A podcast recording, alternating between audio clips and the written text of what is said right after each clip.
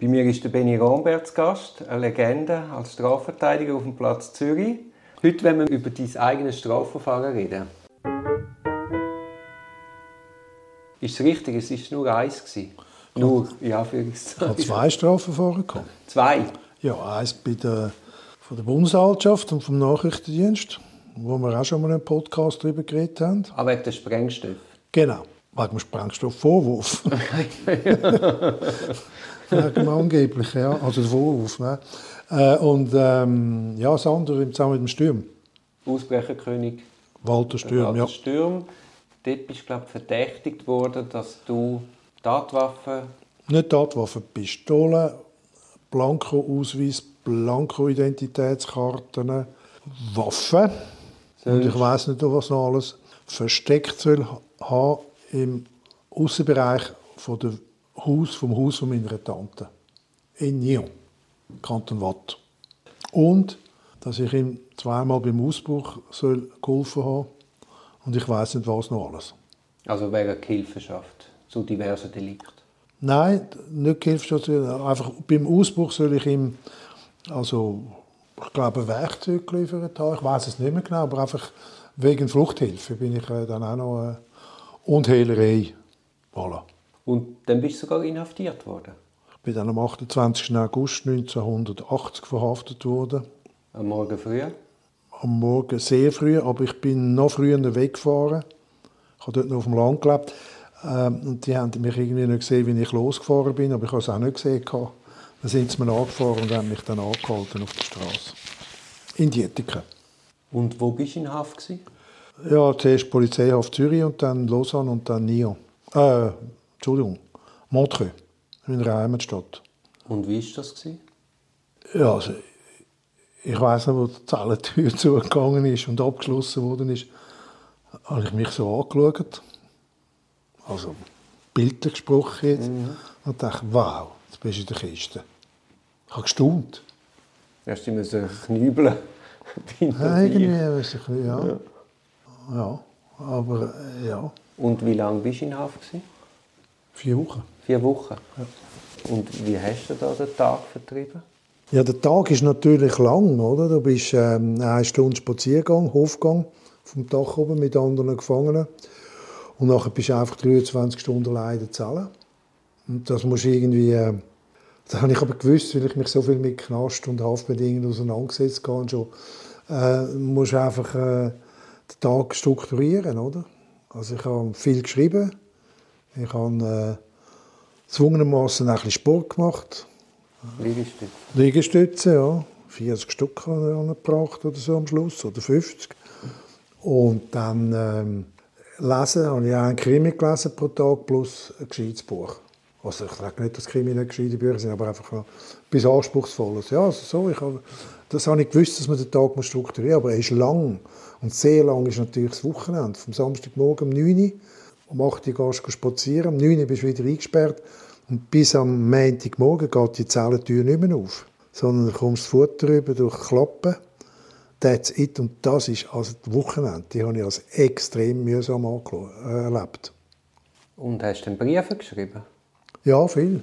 Ich habe sehr viele Briefe auch bekommen. Ich bin extrem unterstützt worden von ganz, ganz vielen Leuten, von Freunden, von Kollegen, von Klienten auch, Familie und so. Also, nein, ich bin beschäftigt mit Antworten. Nein, es, es ist schön gewesen. Und wie war dein Aussageverhalten in der Strafuntersuchung? Ja, ich habe keine Aussage gemacht, ich habe mich auf das Arbeitsgeheimnis berufen. Und bin dann schließlich nach drei Wochen entbunden worden. Und dann habe ich Aussageverweigerung gemacht, bis ich alle Akten gesehen habe. Und dann habe ich Aussagen gemacht. Und das ist 1980. Schlusseinvernahme. Das ist nicht Schluss. Schlusseinvernahme. Ja, das haben sie natürlich schon nicht so. Also, also der, der Anwaltsgeheimnis, das ist akzeptiert worden. Und das andere ist natürlich, äh, hat einen schlechten Beigeschmack für sie. Und hast du das auf Empfehlung gemacht von deinem Anwalt? Nein, sorry. Nein, das habe ich auf eigene Empfehlung gemacht. Das ist ja so, dass mein, mein Vertrauensanwalt Jean-Pierre Gabade, mit dem ich auch das Büro geteilt habe, der sehr ein guter Strafverteidiger war, er arbeitet nicht mehr, den, haben sie- den, den habe ich nicht dürfen haben, äh, weil er mit nahe war. Ich wäre gerade ins Gascho gesteckt worden. Das ist wieder Arrest. Das hat es damals noch gegeben im Kanton Dann haben wir dort nachgegeben und dann hatte ich einen Anwalt. Gehabt, also, die haben dich ins, ins, in Arrest gesteckt, weil du auf einem Anwalt bestanden hast? Ja, das hat nicht Arrest geheißen, aber es war wie Arrest. Gewesen. Das ist einfach dann, ich weiß gar nicht, wie man das soll umschreiben soll. Du bist einfach dann, hast keine Zeitung, hast keinen Besuch, hast keine, also es ist genau das gleiche wie im Arrest, oder? Also aber, hast keinen Kontakt. Sie hätte mit dem Anwalt, ich hätte auch nicht können mit dem Anwalt kommunizieren. Da hätte es mir dann äh, hätte es Kontaktverbot gemacht. Okay. Das ist damals möglich gewesen. Okay. Dann hatte ich einen Anwalt, sehr netten, der mir gesagt hat, ich soll doch äh, meine Tanten und das Messer liefern. Und mein Bürokollege, der auch verhaftet war, also Sekretariat, äh, soll ich doch die zwei ein bisschen belasten und so. Die, haben es ja zum ein bisschen ablenken. Da habe ich gesagt, nein, danke vielmals. Erstens gibt es nichts zum Belasten, zweitens mache ich das sicher nicht, auch wenn, sich, wenn, ich, wenn es etwas zu sagen gibt in diese Richtung, weil äh, das löst ja bekanntlicherweise eine Kaskade aus. Ja, ja. Ich bin nicht sehr gut beraten, aber das ist egal, ich habe es nicht gebraucht. Und dann? Dann bin ich nach vier Wochen habe ich dann meine Aussagen gemacht. Aber das ist auch Gewerkschaft, wenn kommt dann er ins Spiel? Dann bin ich rausgekommen und dann äh, habe ich natürlich meinen Anwalt habe ich gewechselt oder den Gabade genommen. Und dann haben wir, haben wir eben über Strategien geredet, was wir machen wollen. Oder? Und dann ist eigentlich, die Strategie ist natürlich ein Freispruch als das Ziel, aber dann haben wir, über, haben wir, das, ähm, haben wir eine Verteidigung aufgebaut, eine politische Verteidigung, wo wir gesagt haben, die Verhaftung die ist ein, ein politischer Angriff auf, auf, auf die Strafverteidigung generell, haben das in den Kontext gesetzt zu Deutschland, Italien, Frankreich, weil es ist jetzt mit in einer riesigen Kampagne passiert äh, für die Stürme. Man hat dort Inserat platziert in der Zeitung, wo 100 Leute, Schriftsteller, Anwälte und andere gesagt haben, wir haben die letzte Flucht vom Sturm unterstützt, wegen der Haftung. Also das ist, das ist der ganze Kontext von dieser, von dieser Verteidigung vom Sturm, die wir dann übertragen haben, mit anderen, mit anderen Verteidigungen, die ich gemacht habe, politische Verteidigungen, wo wir äh, dann das in den Gesamtkontext hineingestellt haben, auch mit dem Ausland, also einen politischen Angriff. Also du glaubst, dass deine Inhaftierung hat politische Gründe? Die war politisch motiviert, ja. Die hat ja gar nichts gehabt. Ja, das weiß ich nicht. Ja, ja, nein, die hat gar, also ich meine, sie hat schon gehabt, aber etwas im, im, im, versteckt in einem, in einem, in einem Außenbereich vom Haus von meiner Tante, wo ich ein Büro hatte wo, das, wo ich das nie bestritten habe, dass ich dort Stürm, auch als er auf der Flucht war, ein- oder zweimal getroffen habe. Mhm. Aber das, da müssen wir jetzt mehr ausholen. Ja, aber, ja. Ja, also, aber du bist der Meinung, das ist ein politischer Prozess? in dem, ja, also wir haben ihn dann auch zum politischen Prozess gemacht. Oder? Und dort ist der Verges ins Spiel gekommen. Darum haben wir den Verges geholt. Mhm. Okay, aber du hast ihn schon vorher kennt Oder lernst du den kennen? Ich habe ihn kennt, aber nicht persönlich. Aber dort ja. lerne ich ihn persönlich kennen, ja in Paris. Und hat die Strafuntersuchung an sich, hat die dein Leben verändert? Nein. Es hat mein Büro ein bisschen verändert nachher, nach dem Freispruch, wo plötzlich auch mehr bürgerlich orientierte Kundschaft zu uns gekommen ist. Interessanterweise. Und bist du allenfalls auch ein besserer Strafverteidiger geworden, weil du die andere Seite kennengelernt hast? Das kann ich nicht beurteilen, ich glaube nicht. Also es gibt dann wie so zwei Möglichkeiten. Man lernt etwas daraus und wird nachgeschickter oder geschickt oder man lässt sich brechen. Ja, also, also gebrochen bin ich wirklich nicht geworden, nein. Aber ich muss auch sagen, die Unterstützung, also ich meine jetzt nicht von den demokratischen Juristen, aber sonst war die Unterstützung enorm gewesen, auch von vielen Anwälten und von vielen ehemaligen Klienten, Familien, Scheidungsklienten und so vom Zürich Oberland haben mir geschrieben. Also die Unterstützung ist wirklich, ich bin eingebettet gewesen, und von dort her hat mich das Verfahren eigentlich nicht umgerührt. Ich habe eben, jetzt kommt natürlich das noch dazu, ich habe keine Zukunftsängste gehabt. Nicht, weil ich vermögend gewesen wäre oder so etwas, sondern ich denke, ja gut, also wenn ich halt, äh, wenn ich halt äh, den Beruf nicht mehr ausüben kann, dann mache ich etwas anderes. Also ich, ich all diese Zwänge, die haben mich nicht eingegangen.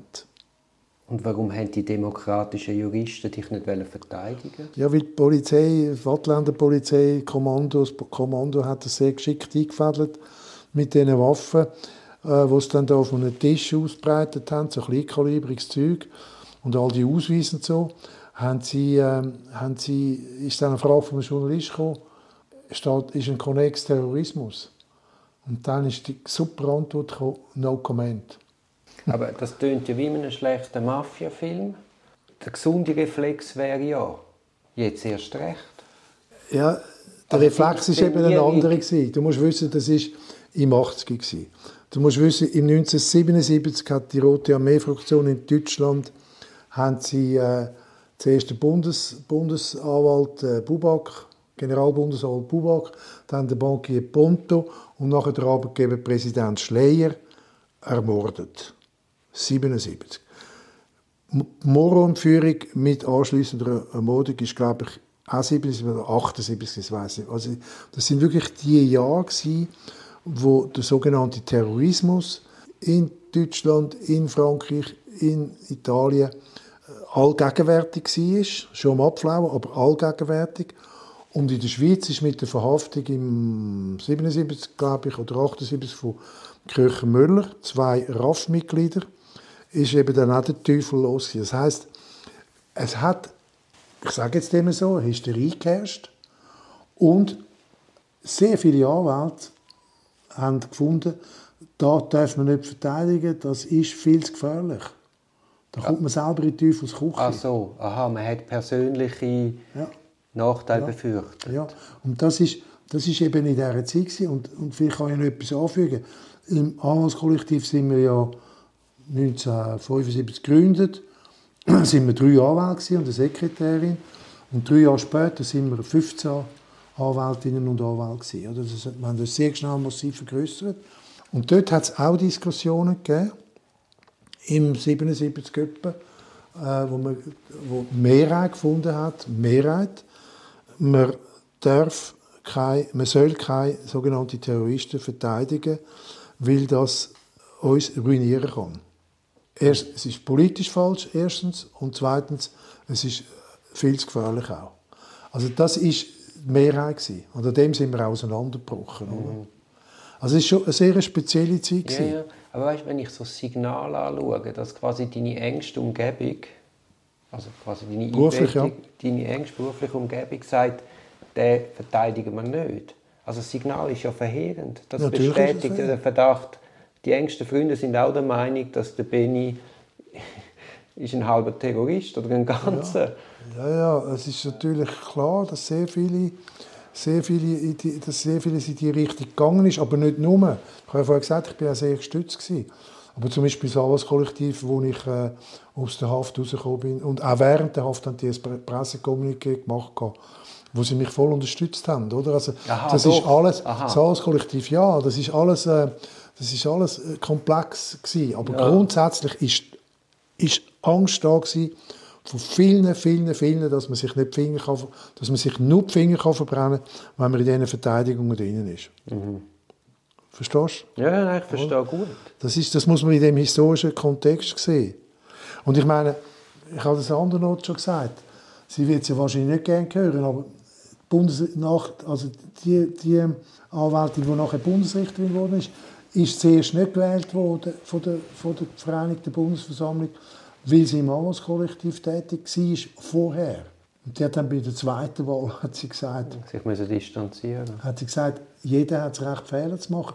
Und mein Fehler war, dass ich in einem Büro geschafft habe, wo Anwälte Terroristen verteidigt haben. Mhm. Das sagt noch viel aus für das Verständnis vom Bundesgericht, wer man verteidigen ja, ja. ja, ja. Oder? Aber wie, stellen, wie haben denn die sich Strafverfahren vorgestellt? Dass Terroristen gar nicht mehr verteidigen? Also weißt, wenn du alle abstrafst, wo, wo eine Verteidigung übernehmen, okay, gut, und dann? Gibt es vielleicht Verteidigung? Ja, aber die strafst du dann vielleicht auch ab. Äh, nein, weil die sind dann natürlich nicht den Klienten verpflichtet. ja, ja, nein. ja, so ist es im Kontrollprozess, oder? Eben Köcher Müller, also die zwei RAF-Mitglieder, RAF-Mitglieder, die Rote Armee-Fraktion, die sind dann, äh, die sind dann äh, ähm, wo wir gesagt haben, da machen wir nicht mehr mit, oder? Hat es zwei äh, Verteidiger gegeben, Pflichtverteidiger, die einen Haufen Geld verdient hat. Denen hat man dann gar nicht gekürzt. Und die haben gar nicht Klienten besucht. Die haben einfach mhm. äh, das Programm abgespult. Die haben so den, den netten August gemacht. Ja, beim, beim einen, wo, wo überhaupt kein Beweis da war, dass er irgendwie mit dieser Schiesserei etwas zu tun hat, hat es nicht einmal plädiert. Es nicht einmal kontestiert. Also, ein Trauerspiel. Gut, das müssen wir auch mal aufarbeiten. Gibt es da irgendwelche Dissertationen? Es gibt einen Student, der hat eine super gute Analyse gemacht von dem Prozess, auch was Medien anbelangt und so könnte das geben. Hm, würde mich sehr interessieren. Ja. Ich meine, das sollte ja eigentlich auch den Staat interessieren, dass man einfach auch etwas aus ja. dem lernt. Ja. Es gibt im Übrigen eine Historikerin, die auch etwas dazu gemacht hat. Jetzt ist mir ihr Name, es ist so eine bekannte, ist mir entwischt, aber das ist auch sehr interessant. Kann mhm. ich nachliefern. Jetzt hast du gesagt, eben, du hast den Verges beizogen. Kannst du etwas sagen zu seiner Arbeitsweise? Ja, die war von Anfang genial. Also vom, auf nie runtergekommen ist ein Prozess, der hat ja fünf Tage gedauert. Er ist am Samstag gekommen, am Montag hat angefangen. Am Samstag haben wir gemerkt, dass er die Akte gar noch nicht angeschaut hat. und das war auch genial. Dann haben wir ihm die Akten, also der Gabade und ich, haben ihm die Akten dann, also wir haben ihm dann das beigebracht, also beigebracht. Wir haben ihm einfach genau, Mittel. und dann ist eine unglaublich schnelle Auffassungsgabe. Hat er natürlich gehabt. Und dann die ersten zwei Tage oder drei Tage im Prozess hat er kein Wort gesagt. Nur gelost. Er hat wie ein Buddha er da angeguckt. Das hat dann auch die Presse hervorgehoben. Aktiv war der, der Gabade, oder? Und dann hat er ein gewaltiges Plädoyer am vierten Tag gehalten, wo ein Journalist gesagt hat, das ist so gewaltig dass sogar die Tour stillgestanden ist im Gerichtssaal. Und warum war es gewaltig? Ja, es war wahnsinnig gut aufgebaut, es war wahnsinnig rhetorisch, weißt du, französische ja, Rhetorik, ja. oder? Und der Gabard war auch super. Aber der, der, der hat einfach die Stimme, die er hatte, und die Gestik und die... Und, hat er denn frei geredet? Nein, dort habe ich gelernt, wie du am besten ähm, deine Notizen machst. Dort ist natürlich alles noch von Hand gemacht worden. Nicht, also wenig äh, auf einer Seite, nur stichwortartig und dann... Äh, schön unterteilt, so in verschiedene Beigeli, wo er dann wirklich sehr frei gewirkt hat, ja, obwohl er seinen Vater hat, schriftlich. Und wie war er im Umgang? Witzig. Witzig? Ja, sehr äh, super, ja. ja, ja.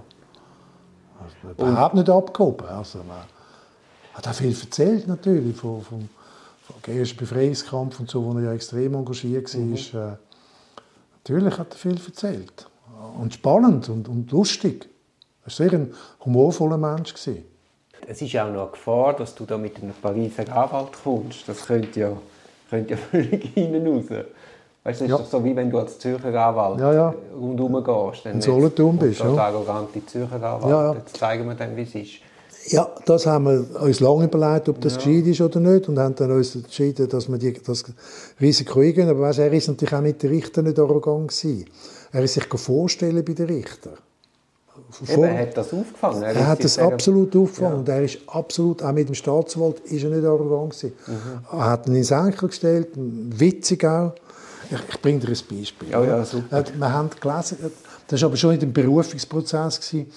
Also in der Berufungsverhandlung hat der Staatsanwalt haben wir gelesen, dass er ein absoluter Fan ist in der Zeitung vom, äh, von welchem französischen Schriftsteller? Vom kommt mir jetzt gerade nicht, aber jeden Fall sehr ein Bekannter.